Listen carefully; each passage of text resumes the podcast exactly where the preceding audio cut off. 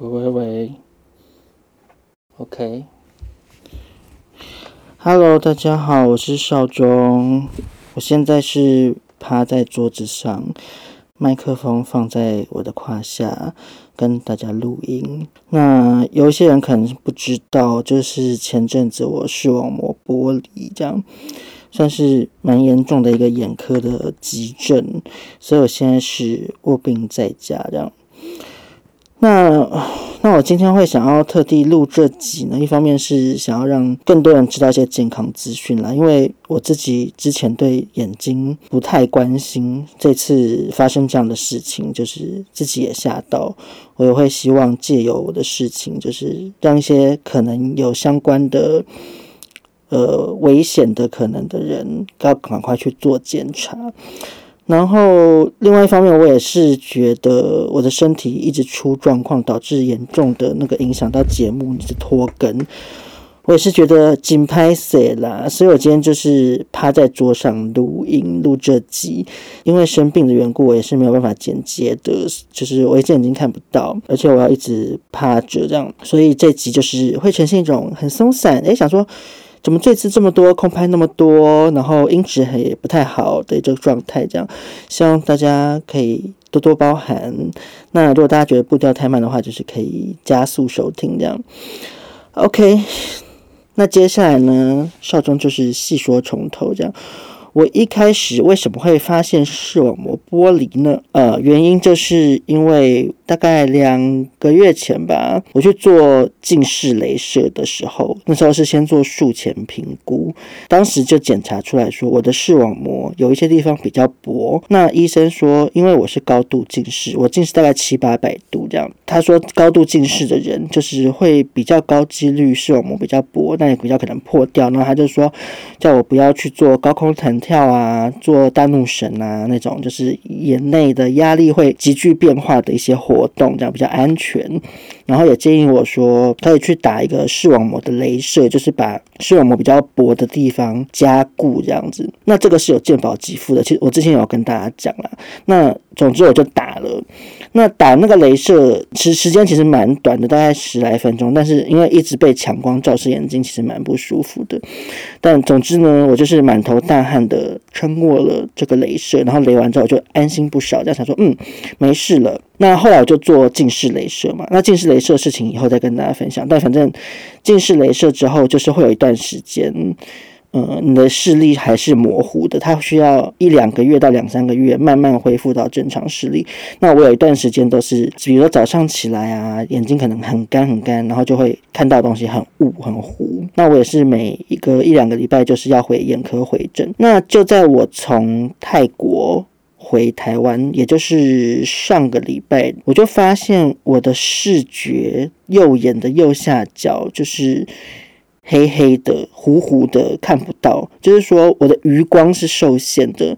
我如果同时把左右手各放在左右脸的旁边，我左眼是可以用余光看到我的手，可是我右眼只会看不到我的手。这样，那我那时候就是想说，诶，怪怪的。可是会不会是近视雷射的后遗症呢？因为其实我近视雷射是不久之前的事情，我觉得眼睛还没完全恢复的事情，我也知道。我就有点不疑有他这样，而且我再过两天就要去复诊，我想说，那我复诊时再跟医生讲好了，这样我就这样拖了两天，然后到礼拜六第三天，那复诊的时候，我跟医生讲，医生就说，啊，怎么会这么奇怪？这样问我要不要检查？那检查的话就是要点散瞳药水，就是要等半小时这样。然后我就说，啊，可是我后面有工作，就其实我那天是约好了要跟欧娜录娱乐百分百的，我其实新闻什么资料全部都准备好了。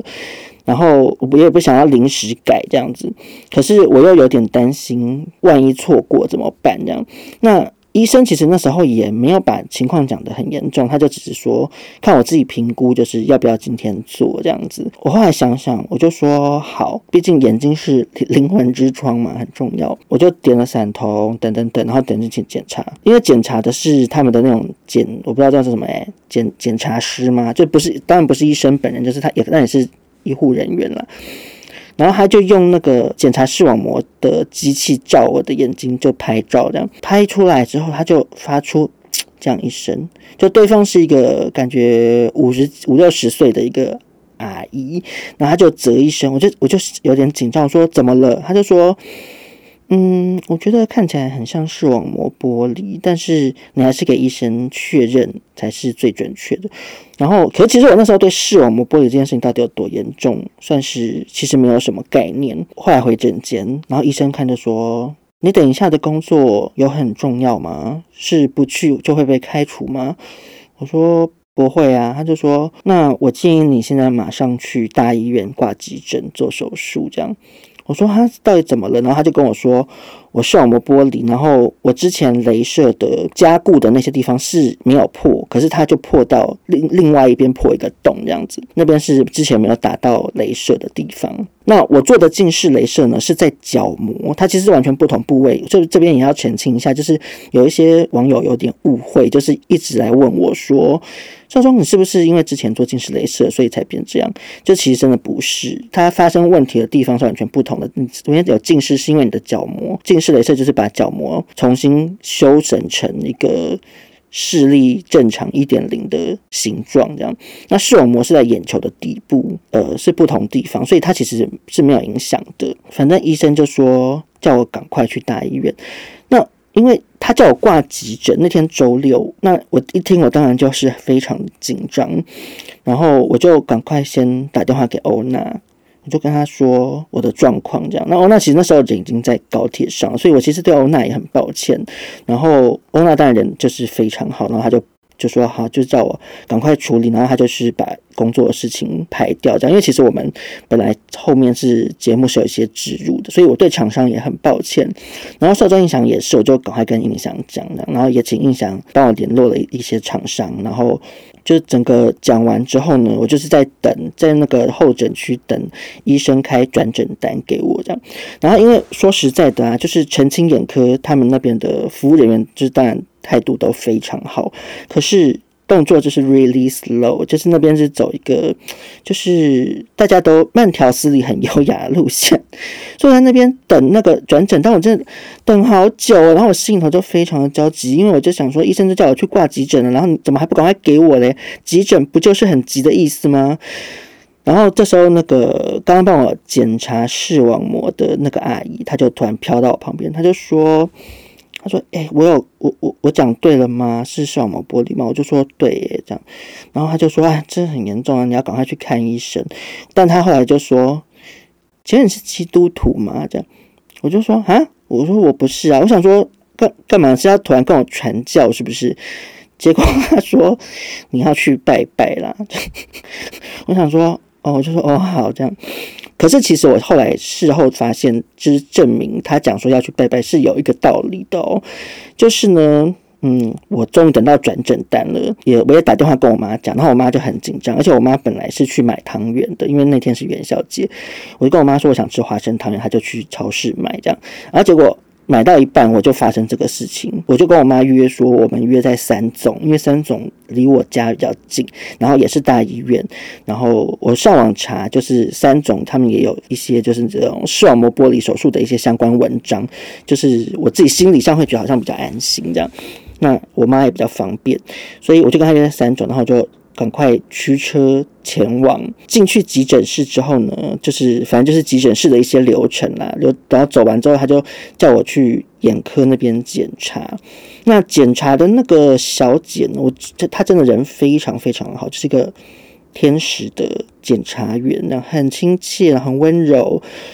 绑马尾，可是我不知道他叫什么。他穿那种深蓝色的制服，就是跟跟医生不一样，所以我不太确定他是什么什么身份这样。然后他就帮我检查，然后我后来就问他说：“嗯，所以我到底为什么视网膜会剥离啊？是不是我搭飞机的关系？”然后他说：“嗯，你有去做高空弹跳什么的吗？”我说：“没有啊。”他说：“那你有做很重的重训吗？”我说。没有诶、我我已经好一阵子没去运动了。这样，他就说，嗯，那其实就是没办法的事情，就表示就是运气。我就说，所以是意思是说我我比较衰是不是？他就说，嗯，对，可以这样讲，就是因为其实高度近视人视网膜本来就比较薄，它本来就有这样的风险。那虽然我加固了，那但其实我后来就是也有问他这件事情，他的意思是说我我如果当时没有打那个加固视网膜的镭射的话，可能会变成破一整条，因为那个镭射是密密麻麻、滴滴答答答答这样打了。一条这样子，就是等于说有一点像是把衣服破掉的地方缝起来，类似那样的感觉。那可是我现在就是破在没有缝补的区域，可是它其实是有点相连的，就是离很近。那如果我当时没有去加固的话，一整条破裂，那视网膜可能就会整个掀下来。然后我可以看那个，就是我视网膜的图，是说我的那个积水已经淹到，就是快要到呃什么黄呃诶。黄体黄黄体素叶黄素什么黄黄什么东西啊？反正就是快要到眼球中央了。没关系，那个不，大家不要来私讯我跟我讲哦，就是我自己 会去查。我我最怕有时候节目讲完一些东西，然后很多人就是很喜欢抢答来跟我讲，这样我是刷太多讯息。可是我现在其实不太能用眼睛，我现在甚至是闭眼睛，就是低着头录音的。好，OK，然后。那个，反正医生的那个那个小姐的意思就是说，其实就是有点算运气，因为我其实视网膜太薄的人不该做的事情，我我也没有去做，我也很多年没有做什么大怒神什么，那个都是以前国中的时候才做过的，然后我也做了加固镭射了，那但还是这样，那就是不幸中的大幸，就是好险没有破一整条，因为如果那个水淹到眼球的中间的那个。地方的话，视视力可能就会急剧下滑，最后就会瞎掉。因为其实有我，我发生这件事情之后，有蛮多网友传讯息给我分享他的家人，比如说哦，我妈这样，我爸这样，然后就说，嗯，可能有的人是一直觉得视觉就是糊糊怪怪的，然后就一直因为老人就是有点。讳疾忌医这样，然后一直不去治疗，然后最后就拖到整个真的失明了这样。然后反正我在那边检查完之后，然后那个小姐就说，呃，她会帮我安排住院，然后等开刀，因为当天其实是周末嘛，所以他们其实没有那么多医护人员值班，然后那手术房就是要排，那加上我是。中午进食的，所以我要等到八点半之后才会进食满八小时。所以我八点半之后看如果有空，就会帮我动手术。然后幸运的点是，那个眼科的那天值班的医生，那个主治医师，就是他也是专攻视网膜剥离手术的，就是也是算这方面的专专业人士这样子。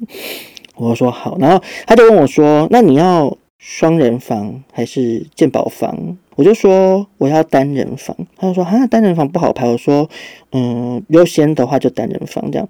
然后我上次去做正颌手术的时候，因为国泰可能真的生意太好了，所以我一开始就是都没有排到单人房，然后真的非常痛苦，因为我已经是一个睡觉很很不好睡的人了。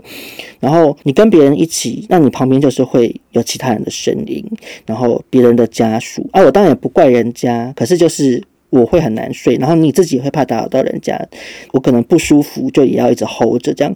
结果没有想到，我就是非常的 lucky，马上就排到单人房了，就真的还真的有。然后我就去病房等这样子。那等的时候还有我就是想说，呃，我我想要先洗个澡，我就叫我爸帮我送浴巾啊什么，就是还有拿拖鞋还一些东西过来这样子，然后。我就都还没有洗哦，结果突然就可以开刀了。突然就说：“哎，准备要去手术房喽。”哦，我就我说我就想说：“哦，好好好。”他说：“可是我现在就是 feel so dirty，就是我因为我是一个很注重身体清洁的人，但我就这样也没办法。然后就而且我就换了那个手术袍，就是整个是光屁股，这样我就觉得很尴尬。后来就是他们就请了一个叫做。班长的，我不知道，其实其实我不知道是什么班的班长，反正就是请了一个班长职务的人负责来推病床这样。哦，我还我还没有讲，就是，呃，我因为我前面本来是在急诊室，然后后来我分配到病房之后，啊，结果一个阿嬷班长之类的，感觉年纪很大，应该有六十几岁，然后还在那边工作，他就说：“你可以坐轮椅吗？”我说：“可以。”然后就推轮椅过来给我坐这样，我就说：“呃，可是我我可以自己走。”他就说。不行，这样。他就不让我自己走，他就要我坐在轮椅上，然后他推我，我想说尴尬死了，就人家七老八十，感觉是应该我要推他，然后我妈说要帮忙推，阿姨又说不行，这样，然后就我就被一个。老妇这样推推推推到病房，非常的尴尬。然后我去做手术的时候也是一样，他们就叫我躺在病床上。就是三种这边跟国泰不一样，国泰那时候是用轮椅推我进手术室，我在上手术台。那三种这边很妙的是，我躺在手术床上，然后那个班长呢就一路推着床推推推推我进手术室，然后就要进电梯嘛。然后电梯里头又有其他看病的病人，这样我就觉得好尴尬哦，因为大家都站着，然后我的床就是占据了整个电梯的空间，然后我一个人。躺着这样，我就觉得很糗，就赶快把眼睛闭上，想说假装我是个昏迷的病患吧，这样。然后反正好不容易推到手术室呢，然后就是跟跟父母告别，更长那么有点可怜。可是就是我妈，我妈看起来真的非常的担心，我就觉得我妈好像快哭了这样，因为毕竟就是我是独生子嘛。然后后来那个麻醉医生就来跟我做了一下麻醉评估，然后就问我说：“哦，会对什么药对什么药过敏什么什么的。”然后我就跟他讲说，我之前在。国泰开刀的时候，麻醉醒来非常非常的不舒服。然后我后来又第二次开刀的时候，我又花钱加了一个，就是让麻醉醒来会比较好的一种，就是自费的药物这样子。可是我还是蛮不舒服的。他就说：“哦，好，让他帮我注意这点。”然后我又跟他讲说，我那时候开刀，医生说我血压降很低，这样就把状况都跟他讲。然后呢，我接下来就要被送进手术手术病房。然后你们知道三种的手术，就是手术室。进去有多另类吗？就是他们把我的病床推到一个窗口，那个窗口就是感觉是一个闸门这样子，然后就跟病床等宽，他们就要我把身体移到一半到那个窗口处，这样上面原来是一个输送带，就是我就很像被运货物这样，他们一按我就从我的病床这样，嗯，这样子就移进去，然后我想说。怎么那么另类？然后我就听到我妈在外面，因为我妈还没走嘛，我就听到我妈在外面就问那个医护人员说：“为什么不让她自己走路进去比较快？” 我就自己我也想说，对呀，为什么？可是我我相信那个医院这样规定一定是有他的一番道理啦，因为也有一些网友跟我说，就是医院就是可能会怕说，因为每每个病患，呃，状况不一样，受伤状况或者是心心理状况或什么什么的，那方便管理，他们就是会有一个统一的 SOP 这样。OK，我讲太多话，我要喝水。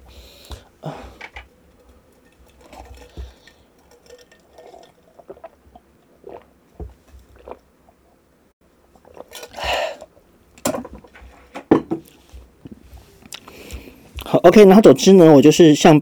被运猪肉这样子送进去，然后从那个输送带吊到那个手术床上面，他们再把手术床往内推，推到手术的地方，他们就在身上开始粘一些微薄的东西，这样。然后刚刚帮我做麻醉评估的那个麻醉医生，他就是一个，嗯，就是长得非常的粗犷，我只能说。他是鲁智深这样的那种感觉，就是很爱搞笑的感觉。因为我觉得三种好像可能医院的氛围跟国泰那边不太一样。因为我那时候去国泰的时候，进手术室大家都非常非常的严肃，然后手术室很安静，交谈的内容都是跟手术有关，就可能他们彼此确认一些事情。然后那个麻醉医师进来也很严肃，就是一个那种感觉很权威的医生这样子。然后三种这边就是一直在搞笑，就我一。进去，他们就是彼此一直在大聊天，这样就是因为有有男的男男的护理人员，也有女的嘛。然后女生就是不知道讲什么东西，然后那男生就说就说啊，女生讲话的时候，我们男生就是闭嘴就好了。我们我们不敢跟女生争什么，就是你知道会有还在这边聊一些五四三这样。然后后来那个。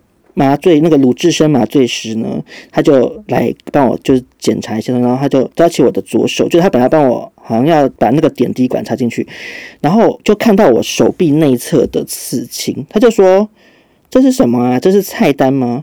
我说呃没有，是酒单。然后结果所有的护理人员就听到就说什么什么我要看我要看，然后就五六个人之类的就突然冲过来就。围围围住我，开始看我的刺青，然后他们就一杯杯问说：“这杯是什么啊？这个是 whisky 吗？啊，这个是调酒什么什么的。”然后我就说：“哦，对的。”然后这个是 shot，这是红酒，然后这个是白开水，然后这个是白饭。这样他们就说：“哇，那你这样无国界，到每个国家就只要伸出你的手，就是只说你要什么东西就好了。”这样我就说：“哦，对啊，就是很方便。”而且我根本从来没有这样做过，就乱回答这样。我觉得他们可能一方面是想要舒缓病患紧张心情啦，反正就是。觉得他们都蛮搞笑，然后人也蛮好。这样整个弄好之后，那个麻醉鲁智深就说给我戴了个面罩，算深呼吸。他说好，我要推药喽。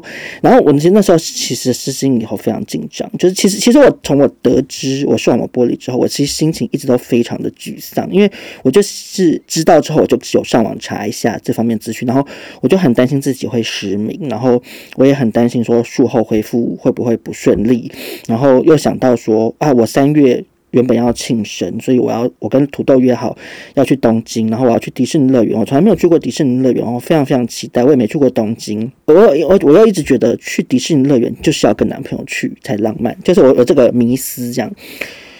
那就整个就是俨然就是泡汤那样，不可能去了。然后五月是我妈生日，我又要带我妈去岘港，因为我妈之前有说想去岘港，那我又订了很高级的那种度假村，然后。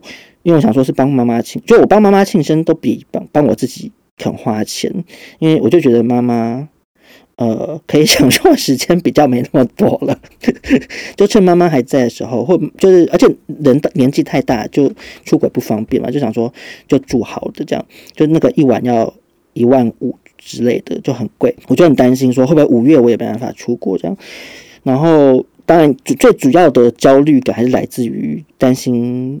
视力会永远的没办法恢复，就觉得很很想哭这样。然后鲁智深就帮我推麻醉药，然后我就在心头一直默念，然后阿弥陀佛，然后观世音菩萨保佑我一切顺利，什么什么，一直一直在心中念，这样就是你知道人在这种时候就是会寻求未知的力量，就希望神佛菩萨全部都来保佑我一切顺利。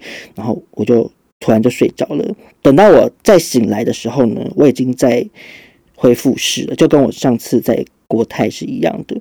那我在恢复室的时候呢，就是，呃，有很明确感觉到没有上一次那么不舒服。因为我之前在国泰就是醒来的时候，整个整个人是很痛苦的，可是并不是来自于我做这个手术的伤口的痛苦，是一种 浑身难受、浑身不对劲的感觉。你会一直很想要躁动，然后。就是很难受这样子，但我就是有很明确感受到，说我这一次没有上次在国泰的时候那么不舒服。就我在想，他们应该是可能使用的麻醉不一样，然后加上我也有跟医生讲吧。那当然我还是没有很舒服啊，就是会有一种很躁动，就是很想脚很想一直就是踢踢踢这样子。但是上上一次有的那种。呃，呼吸困难、吸不到空气的感觉就好蛮多，然后再加上这次也没有插尿管，所以那个下体也不会不舒服。我在恢复室待的时间也比较短，因为之前可能就待了一个多小时，因为毕竟正顎是很大很大的手术，那视网膜剥离呢，就是是。这个这件事情本身是急症，就很严重。你如果没有马上去开刀，马上去处理，你可能就会只失失明这样。可是手术本身它不是那么大的手术，因为手术时间好像就是可能两个小时之类的。那我做正顎手术是好像有十八到十个小时吧，就是真的规模差很多了。然后，嗯，反正我在手术恢复室待了一下之后，他们就把我推回病房。然后推回病房之后，我就突然觉得好蛮多的，就是我除了我的右眼会有一直有一种胀痛感，隐隐作痛，有点像有人一直拿针在插我的眼球，就没有到剧痛，就觉得不太舒服这样。除此之外，就是蛮 OK，因为我我上一次在国泰开完刀，我回到病房之后，我是持续那个不舒服以及。无法呼吸、喘不过气的感觉，从晚上一直到隔天早上清晨，我才渐渐的恢复，这样就麻醉药才整个代谢完毕。可是这一次，就是我回手术的时候，我已经觉得蛮 OK，有点像是我之前做医美的时候，因为医美的麻醉也不会麻很久嘛。然后我不知道可能跟药物也有关系，但反正就是我我之前医美麻完起来，哦，我就觉得哎没怎样啊，然后我就可以回家了。这样，我那时候就觉得很开心，想说哎太好了，我这次没有那么不舒服，那么痛苦了。因为那个痛苦感真的是，我只能说很想去死。我我我不是说真的要去死，但是就是会有那种我被可以戏啊的感觉这样。然后结果我就做了一件很雅给，就是我真的是很想要打我自己的一件事情，就是我就跟那个进来的那个护理师人员讲说。我说我眼眼睛有点痛，说可不可以给我止痛针这样？因为我上次在国泰做完正颚，我是有额外付费弄一个你自己有一个按压的钮，就你你不舒服你就按，然后他就会帮你打麻醉药，然后那个好像就是类似吗啡的药物这样。我就跟那个护理人员讲，护理人员就说。那个你用那个会被人家笑死啦！他说那个是就是给大手术人用，他就说他说我可以帮你问问看医生啊，但是那个可能要打在肌肉上哦，然后就会比较痛这样子。然后我说啊，那可不可以从点滴注射？他就说我帮你问一下。然后后来过没多久，他就说哎可以耶，医生说可以从点滴注射，那我帮你注射哦。我说好好好，因为我就是想要尽量减少我的不舒服嘛。结果那个针一打下去呢，我眼睛都还没有没感觉哦，我就突然又开始觉得哇，非常的喘不过气来，然后我就开始浑身冒冷汗，很不舒服。然后本来是交代我说要趴着，哦对，忘记讲要趴着的事情。为什么现在趴着录音呢？就是因为视网膜剥离的手术，它有。两个术式，那一个是什么我忘记了，但就是反正不重要，我不是做那个。那我做的是，就是好像就大部分人都是做的那种术式，它就是会在你的眼球里面灌入一个气体，用那个气体把你的视网膜顶回去，就是有点像壁纸脱落，那你就是把它拧回去，你就是要可能要压着让它粘住这样子。那因为空气是。会往上升的，所以那视网膜是在眼球的后面嘛，所以你就要一直呈现趴着的姿势，让那个气泡往上漂浮，然后压住你的视网膜，帮助它恢复这样子。所以医生是跟护理人员都有交代说。我术后就是要一直趴，就是趴到好为止，趴到我这个气泡消失。因为这个气泡在的时候，其实我右眼是看不到。像我现在已经过几天了，我从多久啊？从礼拜日到现在已经过了五天，然后我右眼其实就是。视力还是非常糊，因为就是会有一个气泡在里面这样。那我本来应该要趴，然后我也叫我妈去帮我买了趴睡枕这样，而且我妈本来还很不愿意，因为她就觉得那个趴睡枕就是类似。痔疮坐垫的东西，或者是搭飞机的那个颈枕，他就说那种东西我们家就有了，为什么浪费钱买？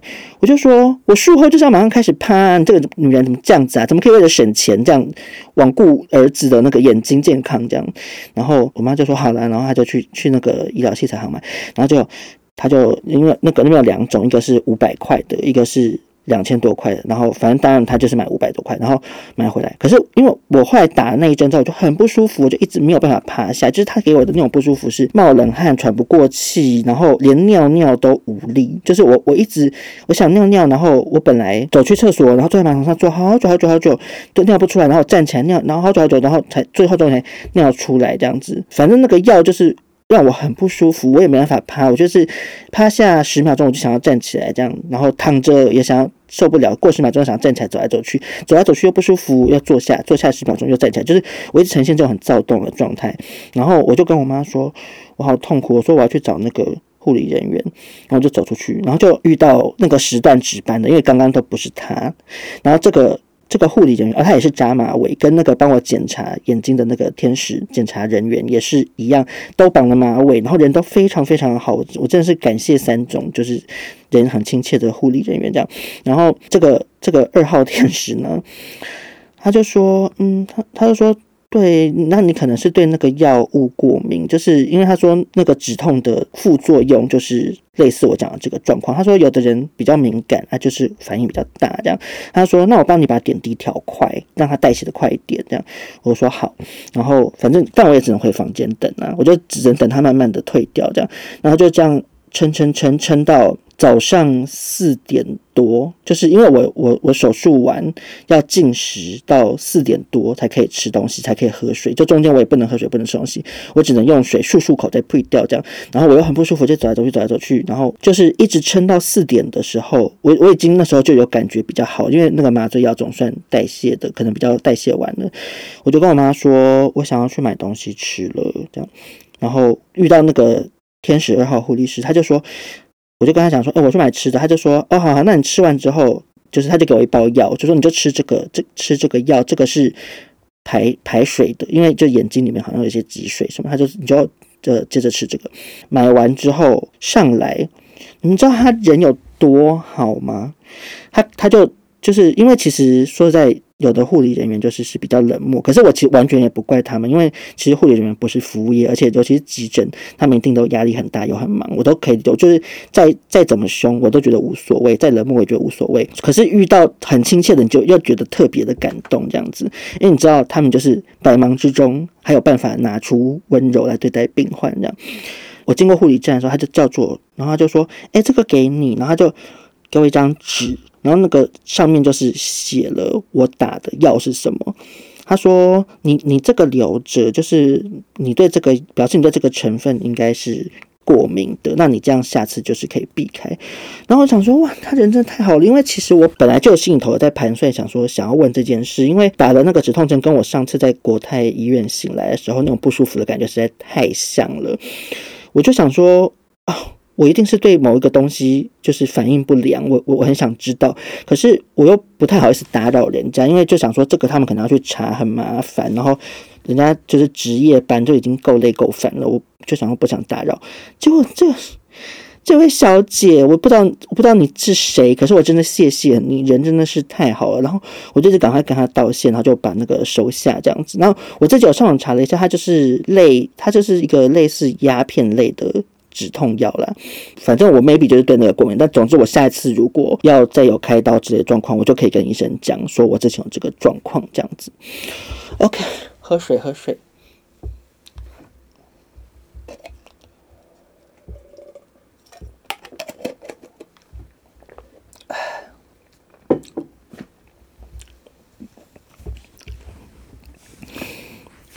好，然后。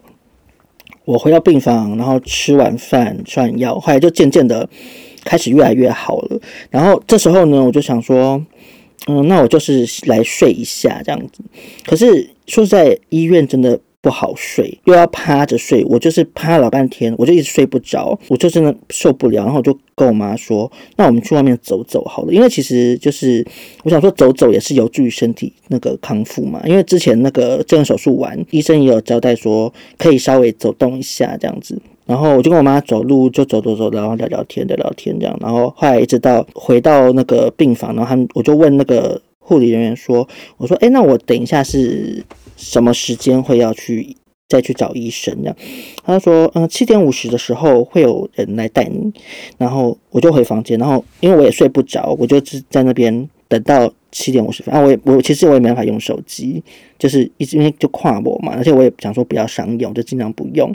然后其实而且我其实那时候也完全没心情看大家的讯息，这样这其实是蛮心烦意乱的。等到。早上七点五十分，然后就回到眼科那边复诊，结果竟然还是同一个那个检查人员。我想说，啊，护医护人员也太累了吧？就是他等于我不知道他有没有回家哎，反正就是就算有回家，他也是上班上到很晚，然后又要这么早八点就是来上班，或者是他可能是值整个夜班。然后我说他真的好可怜哦，好累。然后而且他这么累，他还人还是非常的好，然后跟我。一起到眼科那边去检查的，还有其他另还有另外一组病患是一个阿嬷，然后带两个，不知道是他的，可能是他儿子跟媳妇吧。然后那阿嬷，我听他们谈话内容，就是他也是跟我一样视网膜剥离。然后那个阿嬷就一直说：“哦，昨天哦，我隔壁那个人哦，哎呦，好吵哦，打呼好大声哦，什么的。”就是因为他们是住双人房，我想说，哇，好险，我就是住单人房啊，因为那个阿嬷就是。白发苍苍，就是他一定也是老人家，可能也是有那个失眠症的困扰，然后还被会被隔壁床干扰到，就真的很痛苦。这样，所以真的是建议大家，如果你有保险的话，其实就是可以理赔嘛，那你就是不用去省这个钱，那就是就是给他选单人病房就对了。然后到那边之后，那个天使小姐就是又帮我检查了一一些流程，这样，然后等他看完他之后，他就说：“好，那我现在来教你怎么趴，就是你现在就趴着，因为那个医生是八点半到，啊，这半小时你就趴着。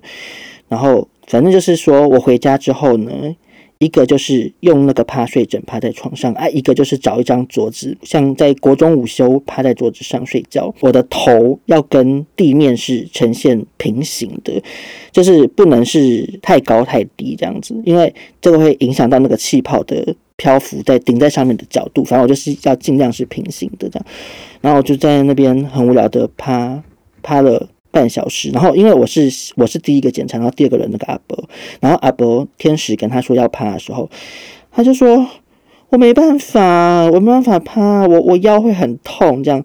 我想说哇，老人家还真可怜嘞，就是。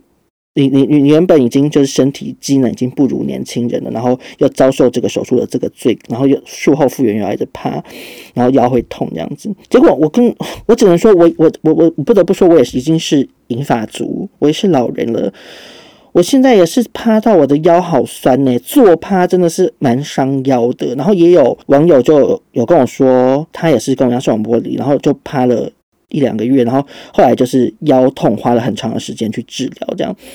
所以反正我现在就是尽量在桌子上拍趴，然后在床上拍趴，就尽量换姿势啦，就希望可以让腰比较不要承受那么大的压力，这样。然后后来就等到八点半，那个医生就准时到达哦。我就想说，哎呀，那医生也是很累，因为他前一天帮我开完刀，好像已经十一点之类的吧。那但是我没有看到他，因为他进来手术室之前我已经被麻醉，我已经昏倒了。然后我是第一次，现在回诊第一次看到他。那可是他等于是也是回家一下下，他可能洗个澡、休息下、吃个东西，他就睡没两小时，他就要来上班嘞。我想说好辛苦哦。然后而且医生就是有点出乎我意料，就是那他医生的名字呢，就是非常的温柔，是林医师。然后我忘记名字了，反正名字就是女生的名字。那他本人是 T，而且是帅 T 哦。我想说哇，反差。反差感，然后这个帅 T 林医生，他也是人非常非常的好，非常非常温柔，我很感谢他。然后因为我手术的时候没看到他嘛，我就跟他确认一下，我就说不好意思，请问帮我开刀的是你吗？他就说哦，对，我就说真的非常谢谢你拯救我的眼睛。这样他就说哦，没有啦，应该的什么，然后也跟我交代了一些跟原本那个天使小姐讲的类似，就差不多的内容。反正就是我回到家之后就是要一直趴着趴一个月。然后他说，如果你不好好趴的话，有可能会。手术失败哦，就是因为你没有把，就像壁纸掉下来啊你，你你没有把它一直顶着，那你那个粘胶可能 hold 不住，壁纸又掉下来，那你就要再做一次手术这样。而且的确，我也有收到一些网友跟我讲，就比如说他妈妈还他爸爸，反正就是术后不肯好好趴着，就是一直啪啪照，然后结果开刀了开了三次，因为就一直失败，开了三次，然后最后还是失明了这样。所以我就一直我就谨记在心，想说我千万不能这样，我一定要一次成功。就是我我我我生化人这个名号不是叫假的，我一定要一次成功。这样，我想说好，我回家之后一定要好好趴着。所以我现在每天除了睡觉之外，因为睡呃，我有问医生说睡觉也要趴睡吗？他说对，或者是不然就侧睡。我就说所以仰睡是最不好。他就说对这样。然后因为。我趴着真的睡不好，就我本来已经失眠了，然后还要我趴着啊，我就是不能睡。那你可是其实睡眠对身体复原是很重要的事情嘛？因为我上次做正颌手术之后，对这件事情。更有感触，就是我身体体能那时候变很差，然后你就是会，我可能下楼下去个 seven，我就觉得浑身无力了，就明明精神还 OK，可是我身体就是 hold 不住，我就要赶快回回房间，然后就是尽量多睡觉，多休息，就真的会让身体好比较快，所以必须要好好睡觉嘛，我就选择侧睡，我想说我醒着的时间就是努力趴这样子，然后总之一直趴着真的蛮痛苦的，然后后来我状况比较好之后呢，我就是有。看一下一些网友的讯息，看到有一些网友推荐我去买一种趴睡枕，它是呃除了脸那边是一个洞之外，它就是后面有延伸长的枕头，就可以把你的躯干有点托住，这样呃就有不少网友推荐说，哦，我的家人是用这个，就是还不错这样。那因为我原本在三总我妈帮我买的那个趴睡枕呢，它就是一个像颈枕的东西。颈枕的形状。那我脸放进去是 OK，可是因为它是颈枕，然后它离床其实有点近，然后所以我整个呼吸就是很闷很闷，所以我就很不舒服。但我还是硬趴了嘛。然后我后来趴了两天，我就是觉得受不了，我觉得我要趴一个月，我我不想要那么痛苦，所以我就上那个网友推荐我的链接开始找这样。然后因为那个虾皮哈，就。我真的是受不了诶，就是很多人就是谎称从台湾发货啊，结果到货时间要七到十四天。我想说，你那不就是淘宝货吗？还在那边想要假装自己从台湾发货，就要等太久了。然后我就找了老半天，后来找到有一家，他是写说他在细致新台五路二段那边有。实体店铺这样，我想说太好了，就在我家附近，然后就传讯息给那个卖家，然后结果那天就没有人回。我想说啊，叫我爸直接杀过去好了。结果到现场发现啊，根本没有开，因为哦对，那天是二二八这样，然后二二九呢，我就是打那个那个客服电话，然后老板就跟我讲好，他就说哦，好好，那就是我可以去店里头拿什么的，我就叫我爸去买，然后买回来之后呢。它的那个脸的那个洞那边，然后它底下有两个支架的脚，所以它是抬起来离床有一点距离的。所以好处就是它会让我可以吸到新鲜空气，然后它后面有延伸的枕头的部分，所以也是有比较舒服。可是问题是那个脸洞其实偏小，我就变成我脸放进去的时候，我的下巴就会在下缘那边被压住，然后我其实。我这两天趴了老半天之后，就发现我下巴一直被这样有压力。我我有点怕我这个手术会会歪掉，因为其实我这个手术到现在也不到半年，就是我四月份的时候还要回国泰找林主任复检看我的复原状况这样。然后其实我这样压药，后来到后面发现我下巴其实是有一点疼痛感呢，我就压力很大这样。所以我虽然花了一千块买了这个很贵的，标榜是眼科手术后用的趴睡枕，但是我也没有办法一直用，我就是用用这个，然后再用那个五百块的那个甜甜圈，就是。交替用，因为它就是嗯、会带给我的不舒服感是不同的，不然就是在桌上趴着。所以如果你是一样有视网膜玻璃手术的人吼，要不要买那个？我只能说见仁见智，就大家自己评估看看这样。那总之，我现在每天就是非常的无聊，我因为我大概就是隔每隔一两天就是看一看网友的讯息，因为我不想用眼过度，然后不然就是趴在桌上的时候，我就把那个手机放在大腿上，就稍微看一些 Netflix 什么的。医生是有说可以，他说你可以把平板。放地上看啊，什么什么的 OK，就总之就是要趴。最大的注意点就是要趴，这样。那可是我也不敢用眼过度，因为也有人跟我说，他的家人就是一直趴着看。手机，然后一直看看看看看，最后等到他一眼康复之后，另外一眼就是大近视，这样也得不偿失，所以我也不好意思，就是将虐待我的眼睛。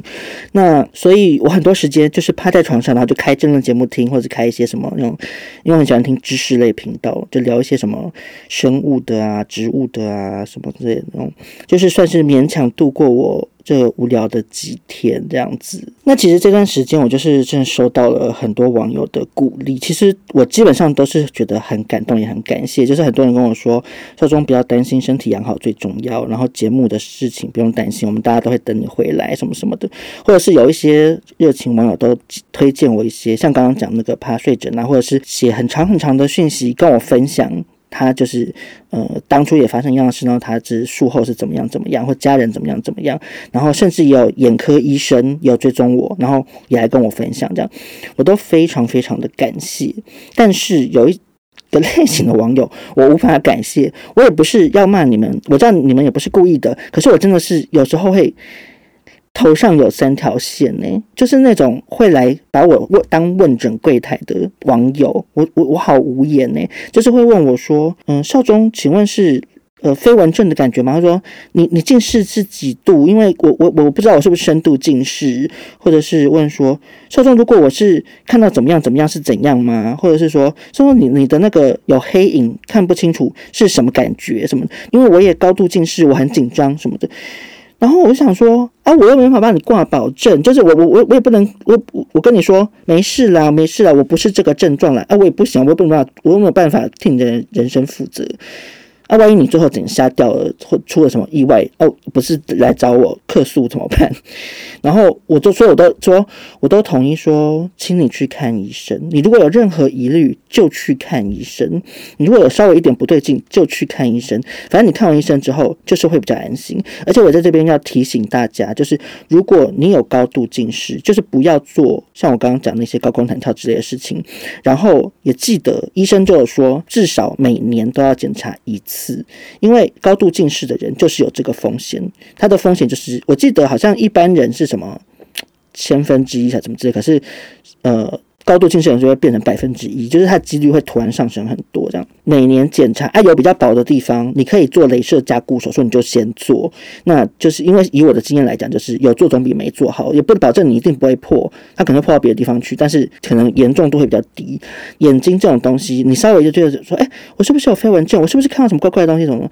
就是赶快去检查，就不要拖，也不要就是，如果你有一些什么奇奇怪症状，就除了睁眼这种，可能比较。还好的，你你觉得视觉怪怪的，你是要去找比较大的诊所或医院去做检查，不要随便去路边，就是你家附近一个什么那种眼科诊所，感觉只会开眼药膏给你或开眼药水给你，可是不会帮你正式做检查的，因为眼睛就是灵魂之窗，然后视网膜剥离。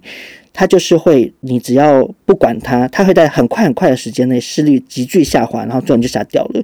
那这个是不可逆的，就非常可怕。那也有网友跟我说，有一个美妆 KOL 叫做 Cindy 的，就是之前也发生视网膜剥离，而且它也是，它是比我更严重，它是好像整片就是掉下来，就差只有一点点连着这样。我因为我就是还没有去搜寻，我不太清楚是什么状况。那大家可能也可以去找那个 Cindy 看一下，人家是什么情况这样子。但总之就是有任任何疑虑就是去检查，然后你只要有高度近，我觉得其实就算你没有高度近视，每年去眼科检查一下眼睛吧，也是很重要的。因为你年纪随着年纪越大，你可能会开始有白内障啊、有青光眼啊什么之类的。而且像我就是视网膜剥离做这个手术，那这个手术呢，它会有什么副作用呢？就是那个气泡其实。它会导致你的白内障提早发生，比如说我可能五十五岁才会白内障，变四十五岁这样，因为这是一个没办法的事情。他、啊、只是说医生是说白内障手术现在是算蛮好解决的，所以就也不要太担心。但是我就是也是做好心理准备，就是我可能在不久的将来就会白内障了。所以总之眼睛是非常重要的，大家真的好好保养这样子。那总之呢，我这几天的心路历程大概就是这样。嗯，我总共就是据闻是要爬一个月的时间。医生说如果我复原的很。快可能会缩短一些，可是基本上就是抓一个月。那也有人说跟我分享说，哦，我妈怕了三个月，什么就是每个人复原状况不一样，然后那个气泡代谢速度也不一样，所以我只能对各位听众朋友说非常的抱歉，然后我对厂商也很抱歉，这样就有些工作都凌晨临时的取消，也谢谢大家的体谅，然后。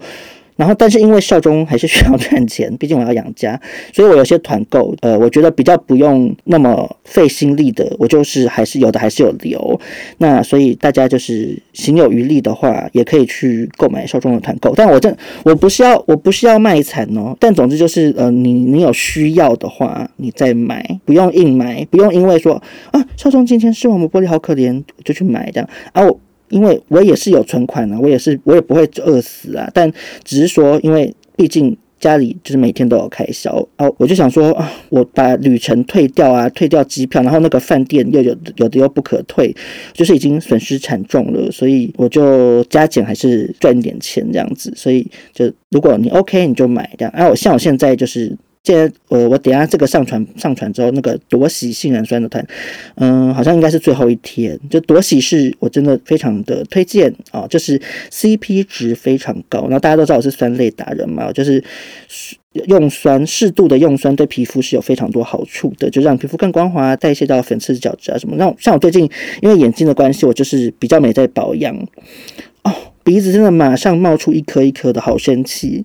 朵喜其他的产品呢，就是呃，我不是每样都用过，但我用过的基本上都没有雷的，就是因为它真的价格很实惠，就我觉得它都完全对得起它的价格，就 CP 值是高的。那有不少产品，就是也是有别的网友用过，然后来跟我说很喜欢，比如说身体乳，比如说沐浴露，还有那个玻尿酸精华什么，就是也有一些网友很喜欢啊。反正因为它很便宜啦，所以然后赠品有很多，就是大家可以试试试试试看这样啊。保养品这种东西就是很看人啊，如果不适合你，那你下次就不要买这样子。然后后面还会呃，接下来会有一个酸菜竹，那个快乐竹，那个很好吃，我我很喜欢吃酸菜口味的东西的一个团，这样，所以大家也可以捧场。那最后呢，就是跟大家说一下，就是我跟印象还有达菇，我们去曼谷的那个游记，就是本来是回国之后要上片的，结果呢，现在发生这样事情，就我也没有办法，因为我没办法剪，就是我现在没办法长时间盯着荧幕，就只能无限期拖更。那我今天就是录这集，就是不太需要剪的，给大家稍微。就听一下，陪伴一下大家无聊的时间。然后百分百的话，就是可能就真的要等一个月后这样子。我跟大家说，我要说，我们是不会找代班的，好不好？每次每次我或欧娜请假，都有人说可不可以找代班？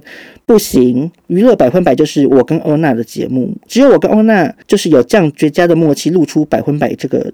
优质节目自己讲，就像少中印象，我也不可能把印象印象怎么样，我就把它换掉，怎么的变成只有我跟达姑这样，我觉得不对啊，因为这节目就少中印象啊，娱乐百分百那个封面图就是我跟欧娜，就是我们两个啊，这段时间就请大家多多包涵这样子。最后真的也要非常感谢关心我的每一位网友，还有特地跑来关心我的一些这些合作过的厂商，然后当然也是非常感谢欧娜王一文女士。然后以及印象，还有大姑对我的关怀，还有其他朋友，OPRA 也是，OPRA 就是自己，最近发生了很悲伤的事情，就是因为我没有看手机，就是我几乎没有看手机，所以我其实不知道是土豆问我的，就说，哎，那个叶叶是不是？怎么了？这样，我后来才关心一下 Oprah。可是因为我我没办法一直打字，因为我其实单单只眼睛看手机打字其实是蛮吃力的，而且会觉得有点不舒服，所以我就是都回答的蛮简短的。然后我就跟 Oprah 稍微关心一下，这样，那就是 Oprah 发生这么不幸的事情，他也是有花时间来关心我，我就觉得很感谢每一位朋友啦，还有每一位在收听的你。然后最后就是本来预计我们这一季的收官最后一集是要邀请。欧娜来的，就之前一直会有人来说。欧娜要打书，可不可以去少中印象？很想听你们合体，然后我也我们也都说好，就说 OK，我们年后一定会录，这些都排好了，三月三号时间也都 booking 好了，那个录音时间也都预约好了啊。结果哎，发生这样的事情，就是只能延后，呃，可能可能最后拖到欧娜的新书宣传期已经结束了，那就也没办法。但是就算新书宣传期结束，我我我们还是会力邀欧娜，就是再来少中印象录一集啦。那就是请大家期待以及等待。然后也谢谢大家包容少中的破烂身体啊、嗯，就是一直频频出问题，跟大家请假这样。那我呃接下来就是如果我身体状况 OK，然后在这段复原期间也有也有发生什么有趣的事情的话，我可能就是以现在这个形式，就是加减录一下，跟大家分享这样子。OK，那就最后祝大家身体健康，万事如意喽，拜拜。